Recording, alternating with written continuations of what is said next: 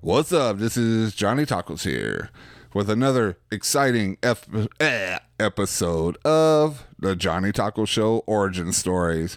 Today I have Jerrod from I Am the Pendragon, not I Am Pendragon, because I had made a mistake trying to find them on on Facebook, and yeah, you don't want to look at some of the. Uh, the names for I Am Pendragon. so, um, before I get this awesome guest here, this uh, talented individual, uh, he actually liked my promo, so he's getting some, uh, you know, he's getting some kudos, getting a little extra, extra tacos. You get a little extra seasoning.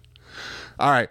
Uh, before I get to here, I like to thank my sponsor, Covenant Life Church. Um, Covenant Life Church is in Waxahachie, Texas. If you've never been to Waxahachie, go to Dallas and head south and get lost, and then you'll find it.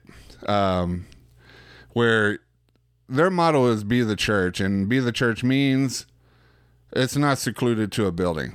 So God wanted you to be a part of the body and go out there and grab other people to be part of the body all that good stuff so if you want if you want to listen to uh, a message but a message that that you can resonate with uh, t- uh, listen to or come by uh, Covenant Life Church. It's a uh, 423 College Street, Waxahachie, Texas. Uh, Pastor John, Pastor Glenn, they give lessons. They they um they tag team the lessons, so you get a double. You get a feel of the the the intellectual doctor one. And then you get uh, then you get Pastor John, which he is a comedian. Um, so yeah, if you can't come there because you have some kind of illness or you don't like people, which uh, you know if you're a Christian you should love people. Uh, I I guess you could love someone but not like them. I, I guess you could do that, but you can watch them on Covenant dot uh, Covenant Life dot online. So that is Covenant Life online. Tell them Taco Man sent you. You'll get a free hug. All right. Uh, with that going on here, let's get this show on the road. This is Origin. Origin.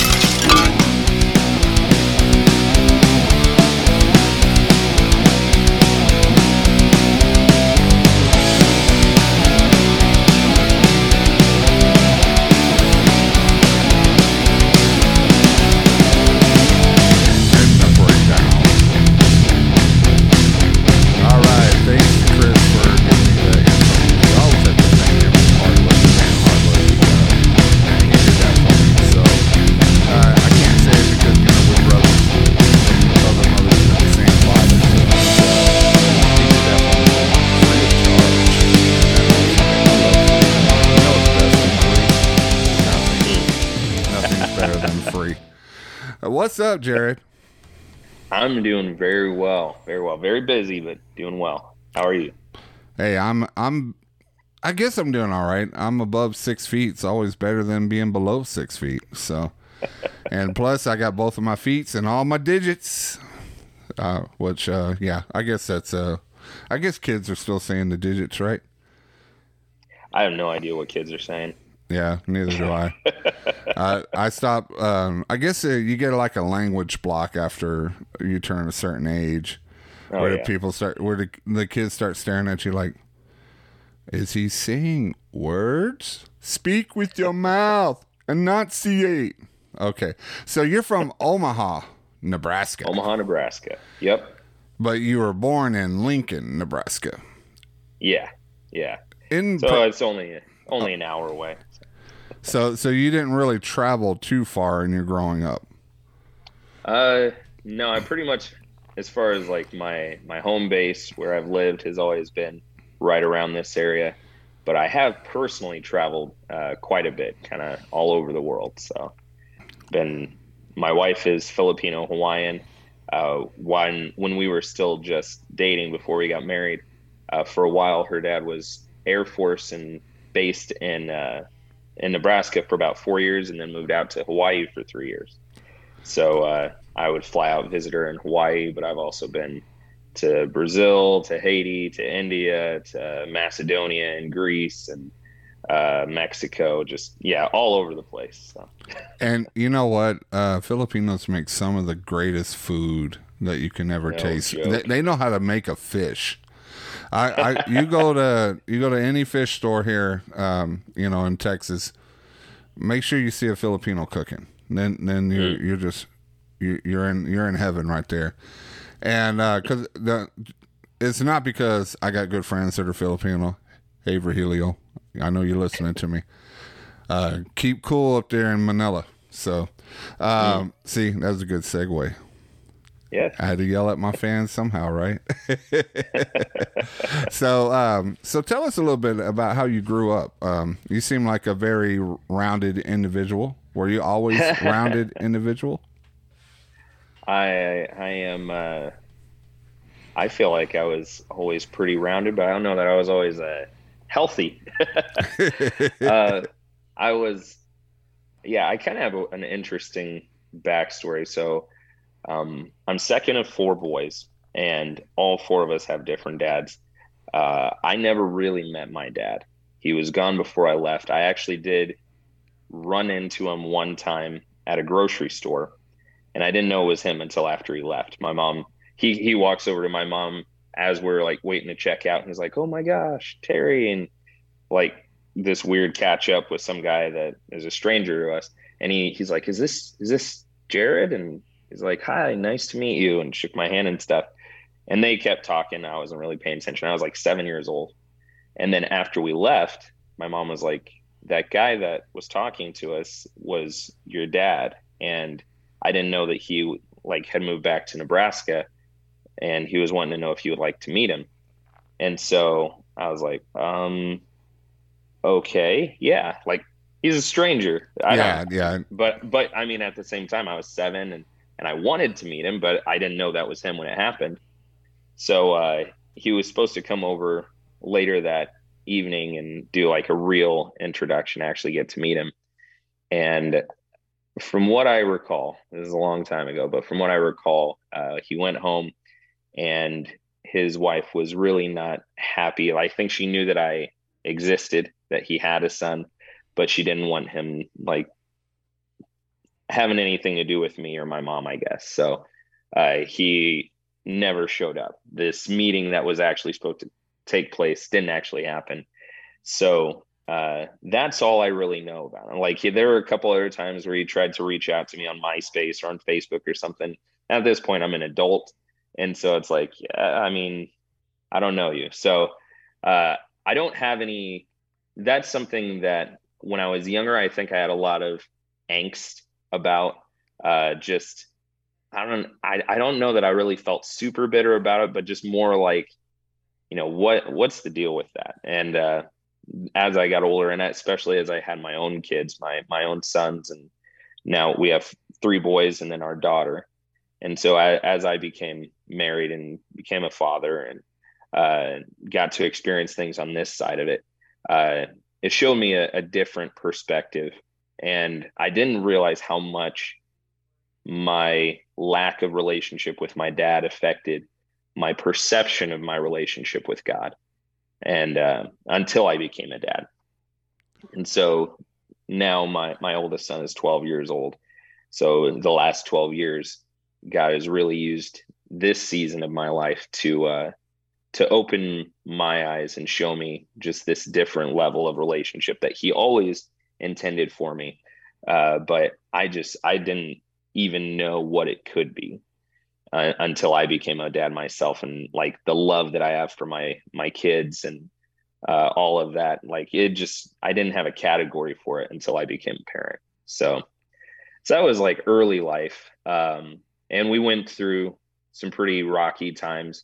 Uh, for a season, uh, we were homeless two different times when I was growing up and had to stay at a homeless shelter for a while. I didn't actually go to high school.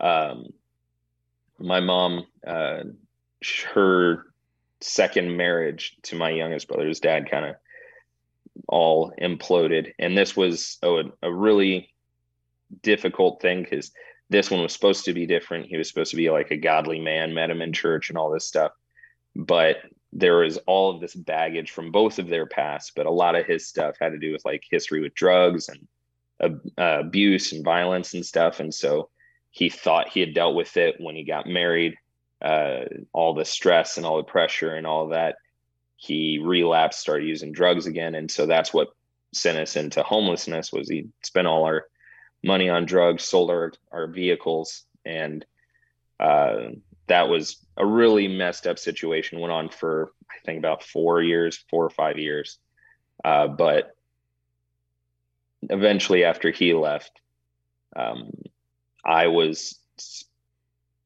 basically the primary earner in our house from the time that I was about 15. My mom was working, but she got sick for a while. And so she lost her job and had to, like, she was in the hospital for a bit and she had to find a new job. And uh, I was just like the steady income for about two and a half, three years there.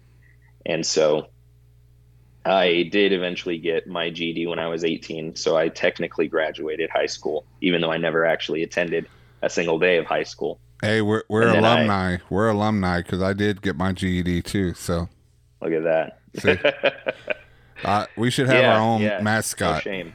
Should have our own mascot. That's right. Yeah. a working person. yeah, exactly. Yeah. So, uh, so actually throughout that time i was in a relationship with my wife and uh, it, it, actually worked out because i was working full time i was able to put a little bit of money back from my checks and save up to buy a plane ticket to go out and visit her in hawaii so um, and then also in that time was when i went on my first missions trip to brazil uh, when i was 15 and then I I have been able to go all around the world uh, through different missions opportunities and stuff. And uh, then shortly after uh, my wife graduated, uh, she moved back to Omaha. Her whole family moved back here, and she went to college here in town. We got married two years after that, and then now uh, we've been together for over 20 years, uh, married for 13 years now. I said 12. Yeah, with 13, we just celebrated our 13th anniversary about two weeks ago. So. yeah, you know, when when you gave me the uh, little get to know you, you know, it's like twelve. I was like, wow, thirteen. Has it been a year since we we got to set up? Yeah, yeah. We we just had our thirteenth anniversary. So well, congratulations, uh, man. Uh, thank you. Thirteen thank you. going strong. yeah, very strong. What is the thirteenth anniversary? Is it gold or diamonds or? I have no idea. Um, uh, for us, it was Six Flags. So. Oh yeah, Six Six Flags over. Is there Six Flags? St. Louis. St. Louis. No, we went down to St. Louis. So. Oh okay. Yeah, it's six hour drive. Not too bad. well, congratulations. Um, Thank you. Yeah, because I think the fourteenth uh, present is headache is is uh, aspirin. Yeah. After yeah, a while, makes sense. Yeah. so um, so is your is your wife pretty supportive of you being out uh, performing? My wife is uh, she is the only reason that I'm doing music right now. Uh, for a while, I was actually on staff at a church. Uh, I was working as a youth associate, and so I was preaching, and I personally I was overseeing all of our youth small groups, which ranged between about sometimes we were down about six different youth small groups up to maybe 15 to 20 youth small groups. Uh-huh. and uh, so i was overseeing all of those. I was also helping with adult small group program and i was on the worship team. So i was doing that. And uh, i had at one point multiple offers uh, to become a full-time youth pastor at a few different churches here in town. And so uh, I was just praying about it, and and for me that was a, a really big thing because, you know, going full time meant I get you know health benefits. I finally get insurance, and I we have like a stable income. I was working part time at the church and doing another job part time, and so it was like I can finally just do ministry full time and get paid for it, and so it was all of these things just really seemed like it was lining up but there is this apprehension that I felt I didn't really want to acknowledge. So I was just praying about it and uh, seeing I really strongly wanted to go to this one church in particular. And I was talking to my wife, and she was like, you know, you could go to any of these churches, you could be a youth pastor, um, but she was like, I've always felt like at some point down the line that you were going to go back and do music, and that's that's what you're made to do. I was like, that's a dumb idea. oh, and, you should never say it's a dumb idea to your wife. Never. I was just like, you know, we we have the opportunity to actually be like comfortable because we'd been it was a struggle like the first years we got married young and she was still in college and then we had kids right away and so uh, it was like we're we're just barely scraping by but it was because we were so devoted to working in ministry and all that uh, we made those sacrifices intentionally and it was finally going to get to the point where yeah it's going to pay off and she was like uh, i just feel like you're called to do music and i was like oh geez there's no money in that so uh well, not anymore, especially yeah, for Christian anymore. artists. There's not a lot of money in it, but it's the it's the fulfillment. It's the yeah. the, the adventure. Yeah, you know, it's that sure. journey. The journey is what uh, you know. I don't get millions of dollars for being a podcaster. If I was a if I was doing something else, a different type of podcasting, the one that's not that's not censored and the one that's not wholesome. Mm-hmm.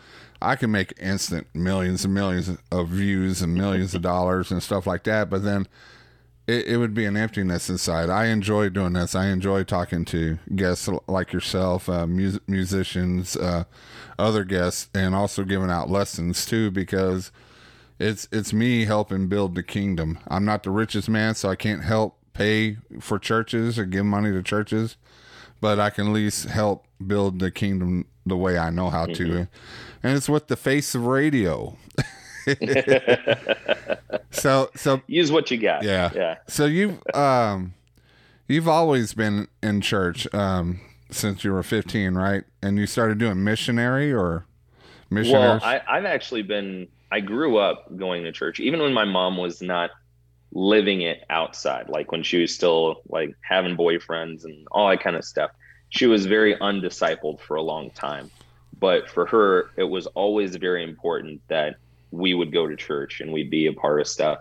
And especially she wanted us to be involved in like the the programs where it was like mentoring. We had one at the church that I grew up in uh, called Royal Rangers, which is basically like Christian Boy yeah, Scouts. Yeah. Yeah. It was fun. And so, yeah. So she was like, you know, they, they don't have a dad at home. So I want them to be around older men that can kind of pour into them. And so I grew up in all of this stuff. And uh, I always when I when I talk like in depth about my my testimony and stuff, I always say like, yeah, there were areas in my life that were very broken, but um, God allowed me to be broken in very specific ways so that He could accomplish the things that He wanted to accomplish through me. Or it's like if I if I had experienced things differently, if I processed things differently, I probably would have been a lot more emotionally damaged. I would have carried a lot more hurt from all the stuff that happened. But because of things that happened early in life, I learned and to process emotion differently and uh, filter the world differently. And so by the time that I, I started hearing pastors, you know, when I'm six, seven years old, pastors telling me that God is our father, I could just accept that. I didn't, I didn't like struggle with a lot of the the difficulties. And it was always just this separation like well yeah he's our father. And so i would pray to him like he's my father. And when i would read stuff in the bible i just took it as like well this is the word of god so it's true. And so i, I didn't question in in the way that a lot of people wrestle with stuff. I just took it as fact and then i lived as if i believed it was true and that uh, actually allowed me saved me from a lot of bad decisions that people around me were making. So that by the time where you know my my thought processing was a little more matured and i was critically thinking about stuff i had already built up my entire lifetime of evidence to know i know god is real i know god is true because i've actually seen him and experienced him. And it's tangible in my life. So he he used those broken situations. I, I like to point back to Joshua and uh, or not Joshua, Joseph. Uh, point back to Joseph and look at the the really horrible situations that he experienced when he was young and then up into his 30s, uh, like 20 years of just really horrible situations. And then at the end of those 20 years, he's put in this position and he's able to say, What you meant for evil, God meant for good.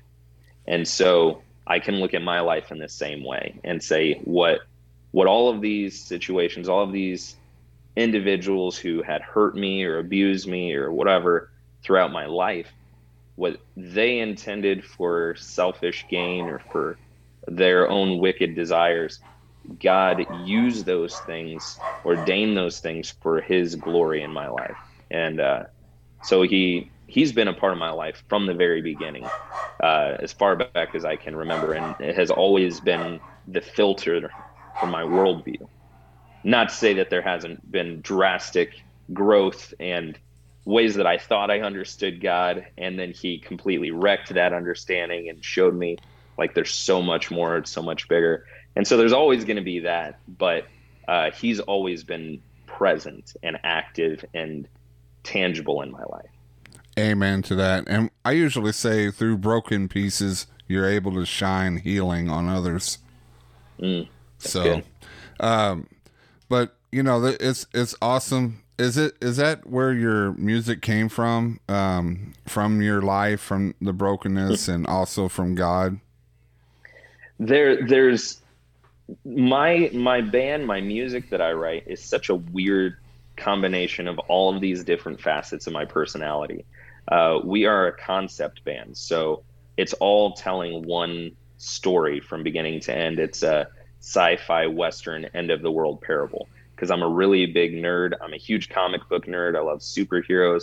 I also love like really nerdy stuff like Star Trek and Lord of the Rings and Star Wars and uh, C.S. Lewis and Tolkien. Yes, live long and prosper. so I'm like, I'm a huge nerd, and I've always been like that. Uh, and I remember when being nerdy was not cool. Like I feel like people in our generation, we had to really go through the difficulties of being a nerd and being rejected, and now everybody can be nerdy and it's like celebrated. I don't know, but you know, um, yeah, I, I was like, I, I was, I grew up in a, in a, I should have grew up a little bit later, you know, um, in the at least the 2000s, you know, I oh, was yeah. in, I was into all the, you know, the comic books and the uh, Star Trek, Star Wars, uh, Babylon 5, mm-hmm. uh, you know, Andromeda, stuff like that. And, yep uh, just because you know there there's been that weird thing when Christians are not supposed to like stuff like that. But the only reason why I think you it, it, it would be bad if you, if you think that stuff is real. That it's gonna oh yeah that that there's really a Klingon that's gonna come and uh, attack you and start talking to you in Klingon, or you know it's it's it's you know there's fantasy and then there's reality. I I choose to enjoy the sci-fi stuff because it's fantasy because it's just mm-hmm. it's just make believe. It's like going to a theater and or going to a band and and listening to them play. You know, it's just oh yeah, it, it's just something to enjoy. It's not something to live. You know, unless you you know you want to live the band life. You know, yeah. I don't know where and I'm I going. Think, I think I got lost somewhere. I, I, yeah, I need to check my no, GPS. I think what you're saying is is really cool because um, for me, storytelling is such a huge part. Like the narrative structure of like just leading somebody into a new world, into a new universe or whatever, and having all these characters. But you follow this narrative, and narrative, like if you look like all the great stories, all the old myths, all the way the legends, and all the things that we have now, it's all built on this same concept and any good story, the things that are good about it are displaying truths that can actually then be transferred into real life that reflect reality. And the greatest reality is Christ. And so that's one thing that I love about guys like C.S. Lewis, who can write these huge, fantastical tales. Like everybody thinks of Narnia, which Narnia is awesome. I, lo- I loved those when I was a kid. Uh, but I Am the Pendragon, our name actually came from the Silent Planet trilogy, an, another series that C.S. Lewis wrote. And I didn't like the story of our band, the concept that we have has nothing to do with those stories. I only took the name from one line in the book. But he was able to to create these fantasy worlds, whether it was like uh, fauns and uh, satyrs and centaurs in Narnia, or whether it's like uh, different galaxies and universes and a Merlin and all this stuff in the Silent Planet and all of those things. He's able to create these other worlds, but have them all driving back to either principles and truths about Christendom, about the church, about who Jesus is, or directly portraying Christ in the stories like he did with Aslan. And so um, that's something even outside of like Christian writing. You see this this story like you can look at a character like uh, Superman, and he is the savior in his stories, but he's still a fallen savior. He's still a broken savior, and he still has ha- needs this higher power. He needs something outside of himself to be able to accomplish uh, what it is that he accomplishes. And and I mean, comic book stories are all extremely recycled and repetitive, but it's all telling the same story. And it's like even in that, the writer has no intention of pointing to Christ, but they can't help but point to and draw the need for a greater savior than even Superman, because Superman, as great as he is, is still broken. Batman, as cool as he is, is still a broken savior. And they're all like these little incomplete pictures that reveal the human need for God, the human need for a, a supernatural divine savior that none of them can actually fulfill. And that's why when you get a character that's just they end up being able to do everything and it's super easy, it's so boring because they're they're like a very inhuman thing that we can't relate to. And yet then when you look at Christ, he's not this far off high priest. He's not this distant God that doesn't understand us, but he actually became a man and lived as a man and he knows all of our struggles. He was tempted with all things just as we're tempted and he prevailed against that temptation.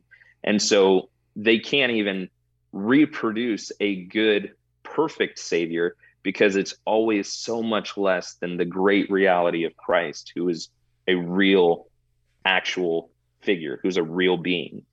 And so all stories, all narrative, uh, in my opinion, the good ones are the ones that are reflecting true things about God. And the more truth that they're reflecting uh, is greater in like the, it, it takes so much more creativity. It takes so much more thought, which I think is another reason why there's a lot of Christian media that's not great is because we we don't really reflect his creativity in that. We're like, well, all I got to do is just write a simple story and like, oh, they pray a prayer and then everything's good. And that's not reflective of reality. That's not true. That's not that doesn't actually show people's real life experiences because they make the trials that we go through simplistic when it's better to make them really big like in a superhero movie so you get that experience but uh but yeah i mean i could go off on this stuff all day so yeah. I'll let it go. Yeah because uh we we only uh well let me get to i have a commercial on here. We'll get to a commercial and then we'll get back and we'll talk about your band. Cool, okay? cool. all right so here is the commercial. Hey guys i got a question.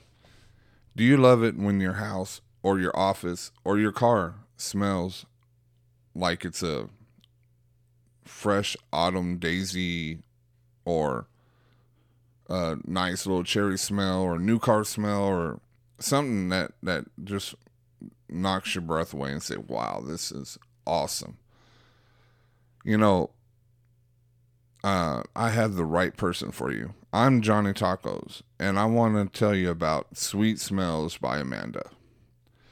Sweet Smells is an authorized Scentsy dealer.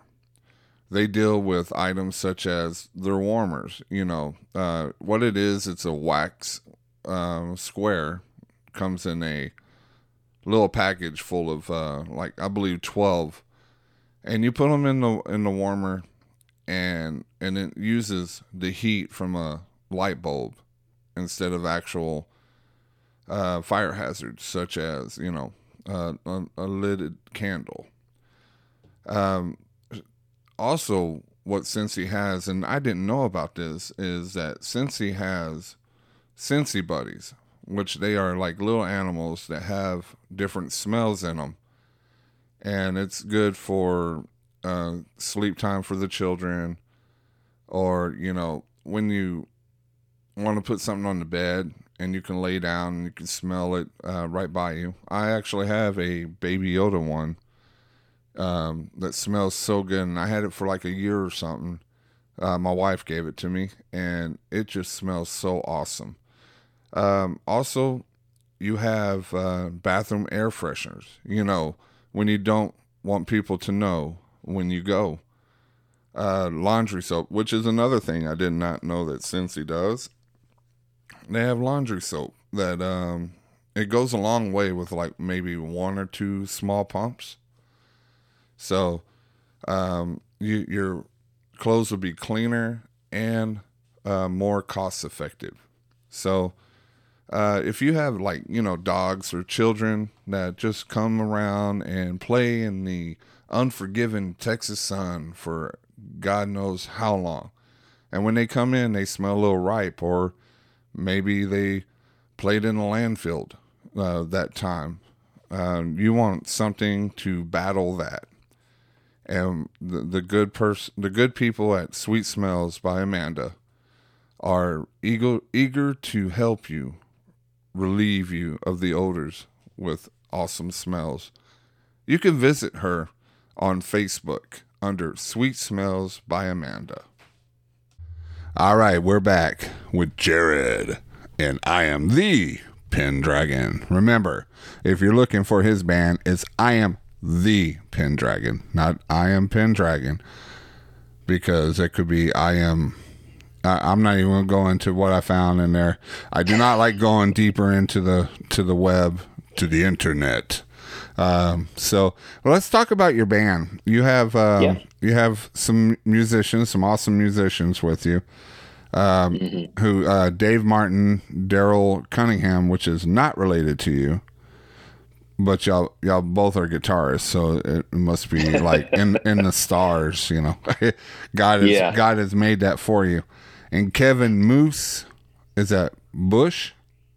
Yep. All right. See, I did it right. Yep. And I really wanted to meet Kevin Moose, but you know, maybe another time. Maybe I can ho- holler at him later because that name oh, yeah. Moose it just attracts.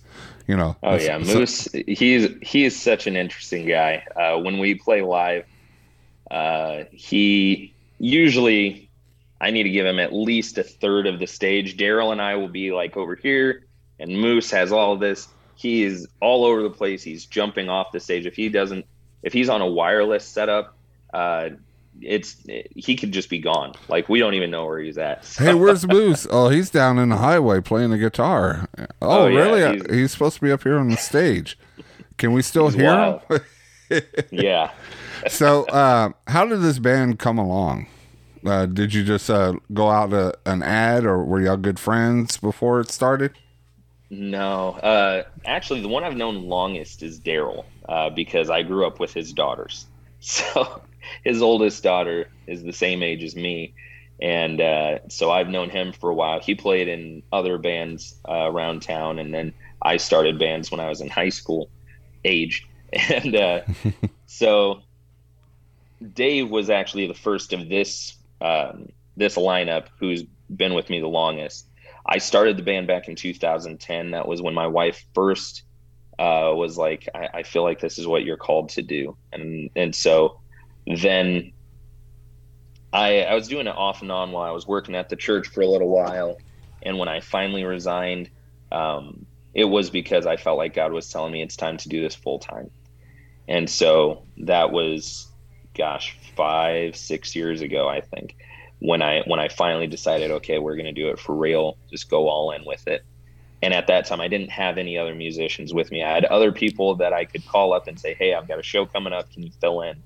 And I had played a lot of shows like that. I had a few guys that were in for a year, a couple years, but everybody that I had played with at that point uh, were kind of out of the game. So I I was praying and I was like I was doing acoustic shows around town and this is not acoustic music. Like you can play it acoustic, but what I had in my head, what I had in my heart, like this is this is a full band project. And so I was praying about it and I was like, God, I just I really need a drummer. I can get by if I put the bass on a track or something like that, but I need a live drummer. And so I, I made a video just saying who we were and what we were what we were about and was like hey if if you feel like you're called to this type of ministry where we are primarily playing in bars and clubs like we don't do a ton of church shows not by choice like i, I love playing in churches uh, but we're a little bit heavy and uh, we're kind of weird looking so we end up playing out in those venues and we're bringing the light to the darkness so i said if this is the type of ministry that you want to be a part of uh, contact me. I put that video out. I didn't get any responses for over a month.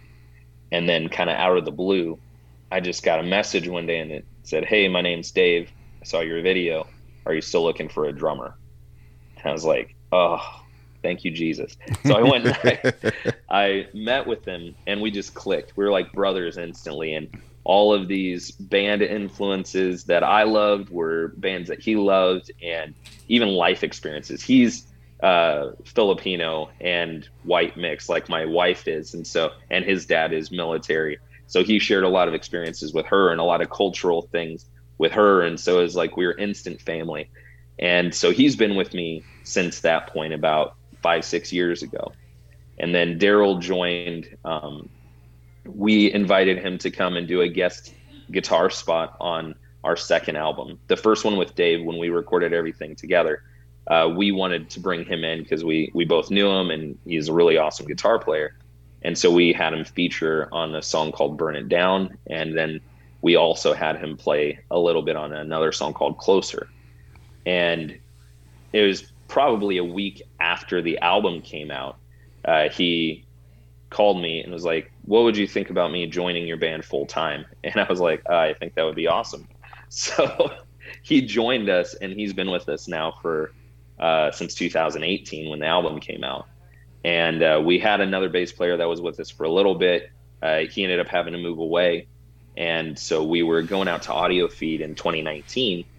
And it was a week before the show when our other bassist had to drop out. And we are like, what are we going to do? Like, I guess we'll just play without a bassist. I put a, what is it called? Um, a track. Well, I put an ad on. Oh, okay. Uh, ad. Whatever that uh, that We're, website. You're showing your age. You're showing your age. I, I know, right? See, my face doesn't, but when I start talking, it does. but uh, I put an ad out online. It was like, hey, uh, is there anybody in the area that uh, would want to join this band, be be a part of the project, or even just fill in on some dates that we have left? And our friend Moose, who was a bassist in uh, a couple other bands, and we knew about him and stuff. He was like, oh, I didn't know you guys were looking for a bassist. I would have joined you a while ago. so he ended up joining us a week before Audio Feed and had to learn our whole set. And he, he did a pretty decent job of it. There were a couple of songs a little rough. He had like one beforehand. Uh, but overall, it was not a, a, horrible performance, not too bad. And hey, so, uh, our our bassist, he's he's he's okay. He's okay. Yeah. well, for having one day of practicing and just three days total of like trying to learn the songs, like he did he did pretty well with it. So uh, afterwards, like it was initially just going to be filling out audio feed and then filling the rest of the dates that we had booked but we were talking we're like how you feeling about it? So we decided to give like a 90 day trial run on both ends. We could decide if we think he's a good fit and we could extend an offer. He could decide if he wants to stay. And uh, i think it was probably after the first month we are like he's the dude. He's the guy. And he was like yep i'm here. So moose has now been with us uh, since 2019 so three years this summer so awesome you, uh, you got so we've had this lineup yeah, you got to get me in contact with Moose. I need to talk. To, I need to hear his story. Um, So, do y'all have any any upcoming projects coming up? Any new music or or um, you know concerts? We we have some some big plans. So uh, next month, uh, at the end of the month, we're going to be heading down to Dallas. Uh, All we were- my town. Yeah. We were recently signed to a record label and uh, we have not publicly announced it yet. We're waiting because when we go down to Dallas, we're going to record an EP and it's going to be kind of a, a Pendragon primer. So uh, we're taking a few of our old songs and we have some brand new stuff that we're working on as well. And it's going to be just a little six song EP. Yeah. Five, six songs, something like that we're gonna put it out and uh We're just gonna throw some songs together. I don't know how many. Well, I just Yeah. until we get tired. well i almost forgot because we're doing a six song ep but then we're also doing one single that's going to be released later this year also so we're recording seven songs total uh, but we're going to be recording them down in dallas uh, at the end of august and uh, then we'll be once those are all produced and everything we're going to be releasing those the plan is to release them later this year and we'll be going on tour and we will be coming through texas uh, in november Hey, that's my birthday, man. You're gonna give me some tickets for my birthday? I'll look you up. Yeah. All right, all right. You know, I'm six six, man. I'll tower everybody. So Mm. You know, my brother is six seven, so you'll, Uh. you'll be right up there with him. Yeah. and I'm I'm with shoes on. I'm six foot. I I always joke second of four brothers. that's and cute. all my brothers are six foot something. The next one t- as short as me six foot four, six foot five, six foot seven. Hmm. And I say I just live in the land of the Canaanites. So you're Davey. You're Dave in uh, the land of Goliath. yeah.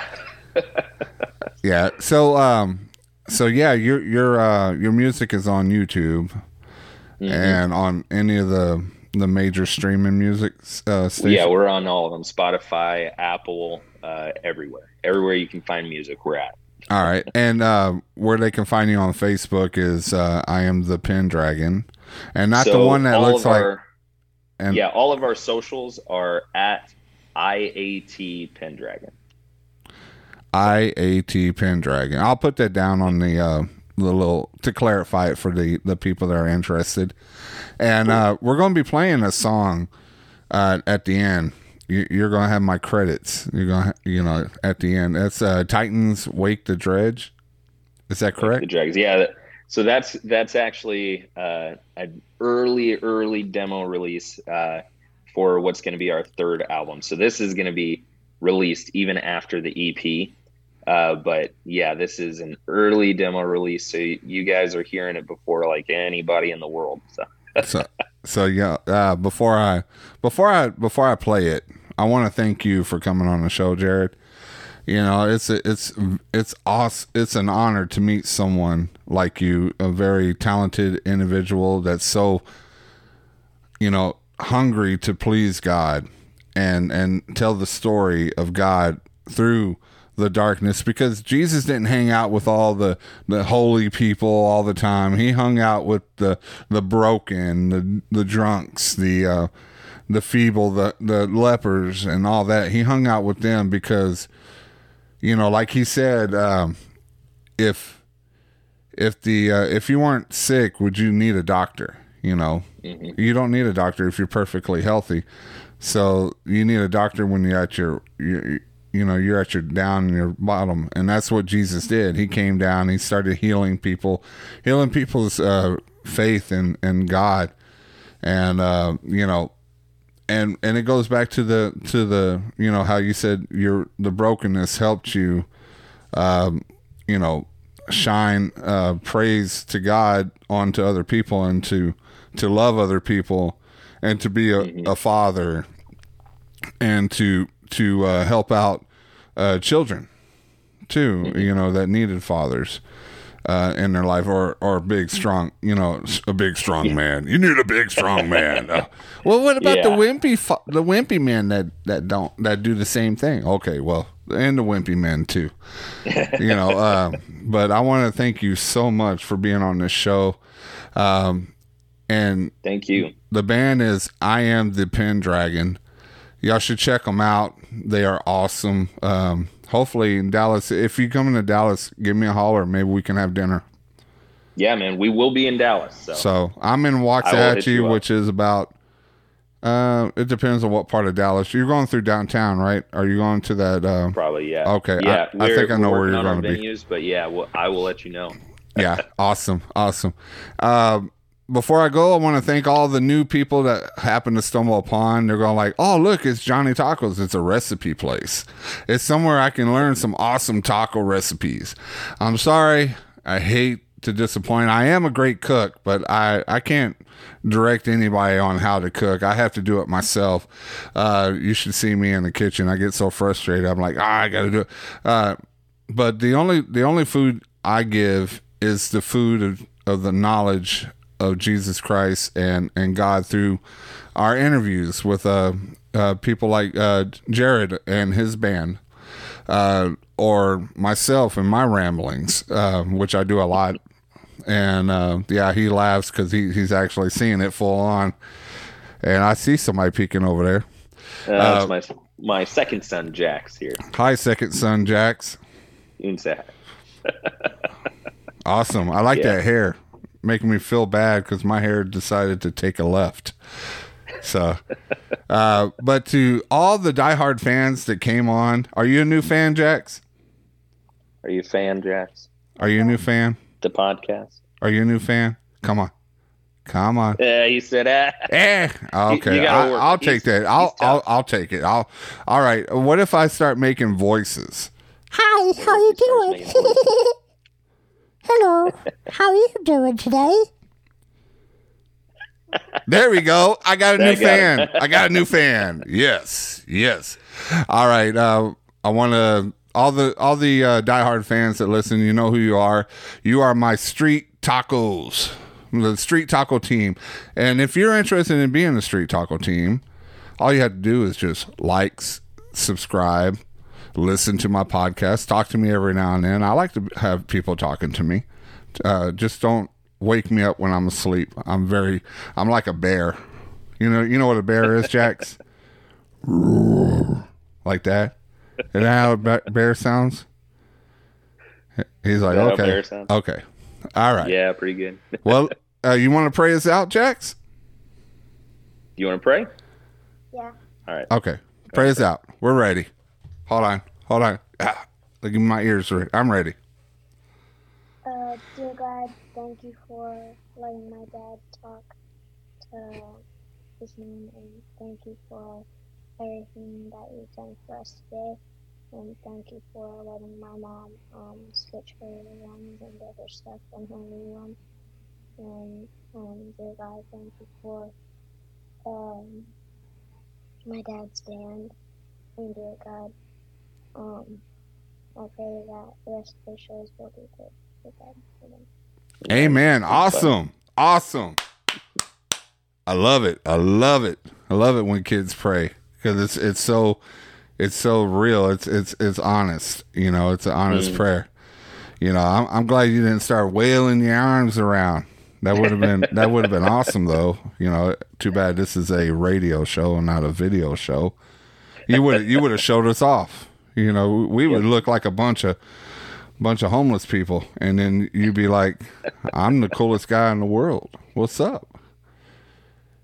All right. Well thank you jax for being on and talking to us.